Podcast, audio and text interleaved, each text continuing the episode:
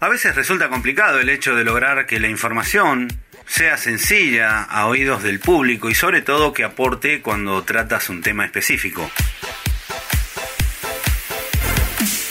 No siempre vamos a estar inspirados a la hora de dar forma a una publicación y que ésta sea fácil de asimilar. Tal vez porque, como dije hace un rato, falte luz, falte algo de creatividad o que podamos estar bloqueados. Puede que el asunto en cuestión sea muy complejo o quizá nos falte documentación, nos falte trabajarnos bien el post. Siempre existe el peligro de quedarnos cortos y más cuando tratamos un tema que conocemos a media y no controlamos del todo.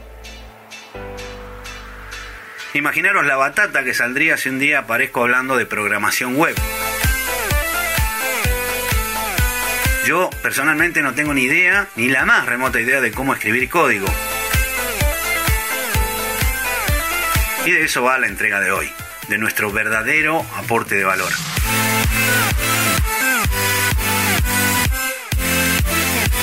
¿Qué tal? Abrimos un nuevo capítulo de Marketing Series. Yo soy Conrado Álvarez y como siempre es un gusto saludaros nuevamente. Hemos llegado casi al final del recorrido que iniciamos a comienzos de esta semana intensa y quedaba en el tintero un factor que es imprescindible a la hora de crear contenido para nuestra audiencia y esto es el aporte de valor.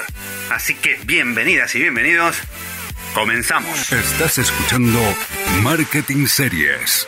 Podemos trabajar intensamente para comunicar y estar al día con cada novedad de nuestro sector y ser los primeros en ofrecer una noticia, un cambio en una plataforma, una renovación de una ley, una actualización de un programa de gestión que utilizamos.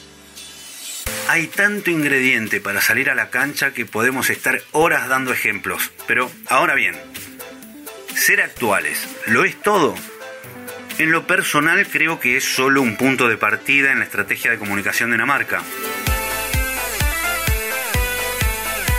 Está muy bien mantener a la audiencia al día con lo que está pasando en el sector panadero, pero de ahí a posicionarnos como un referente, mmm, existe un verdadero abismo.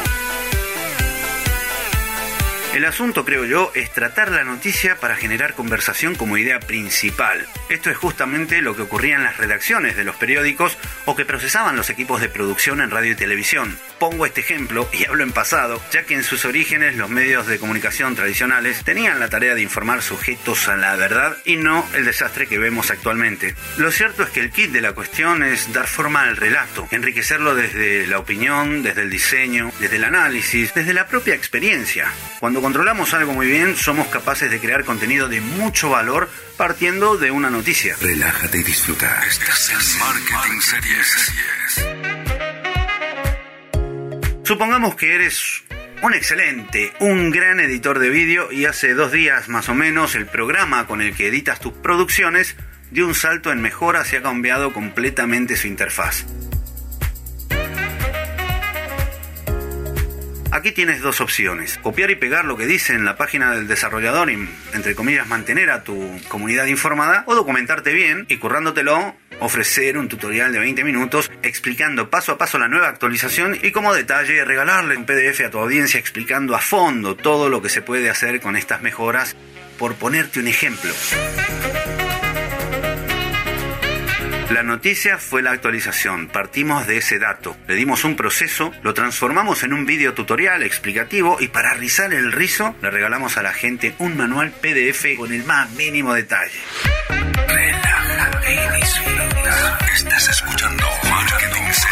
Ahora resulta que eres abogado y hay novedades en la ley de divorcios, pues escribes un post en tu blog dando tu opinión, ofreciendo tu punto de vista profesional, contando los pros y los contras de este suceso y a la vez le cuentas al público de qué manera puede afectar en un proceso de divorcio o en un litigio de bienes gananciales y cómo estar prevenidos, qué sé yo.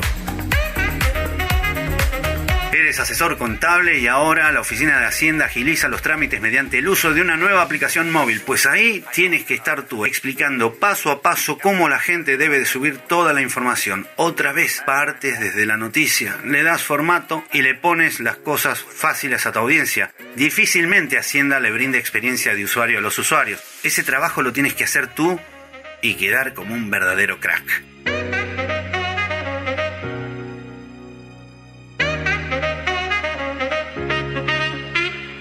He visto páginas de asesores que se limitan a contar sus años de experiencia en el mundo de la empresa y por otro lado, he visto páginas verticales que aprovechando la apatía de gran parte del sector, se forran haciendo tutoriales sobre cómo presentar un modelo tal y un sinfín de información relevante que tiene que ver con distintos trámites que hay que presentarle a Hacienda. En fin, que tu contenido puede tener dos caras. Puedes enfocarlo para contarle al mundo lo estupendo que eres, que te hiciste viejo llevando la contabilidad de miles de empresas, o aportar valor a las audiencias, dejando en claro con hechos que puedes llegar a ser la mejor opción a la hora de contratar un asesor. Estás escuchando Marketing Series. Sabéis que me gusta ofreceros historias reales, creo que son la mejor fuente de inspiración. Por eso os he dejado en mi bio de Instagram un enlace que os llevará a un vídeo que cuenta la historia de un señor que, desesperado ante la quiebra de su empresa en una época de crisis, abre un canal de YouTube y publicando vídeos enseñando lo que mejor se le da, revoluciona el concepto de elegancia y enseñando a hacer un simple nudo de corbata, pone a girar la rueda, le da nueva vida a su marca personal, posicionándose como un grande de la moda masculina en gran parte del mundo. Insisto que os toméis unos minutos para ver esta gran charla de Bere Casilla, que seguramente os dejará un buen sabor de boca y de paso, ya que estamos, si os parece, pues me seguís en Instagram, donde también comparto mucho contenido sobre marketing.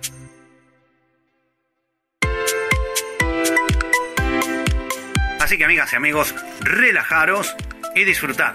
Mi nombre es Conrado Álvarez, si me habéis acompañado hasta aquí, gracias, ha sido un placer. Esto fue Marketing Series, será hasta la próxima. Adiós.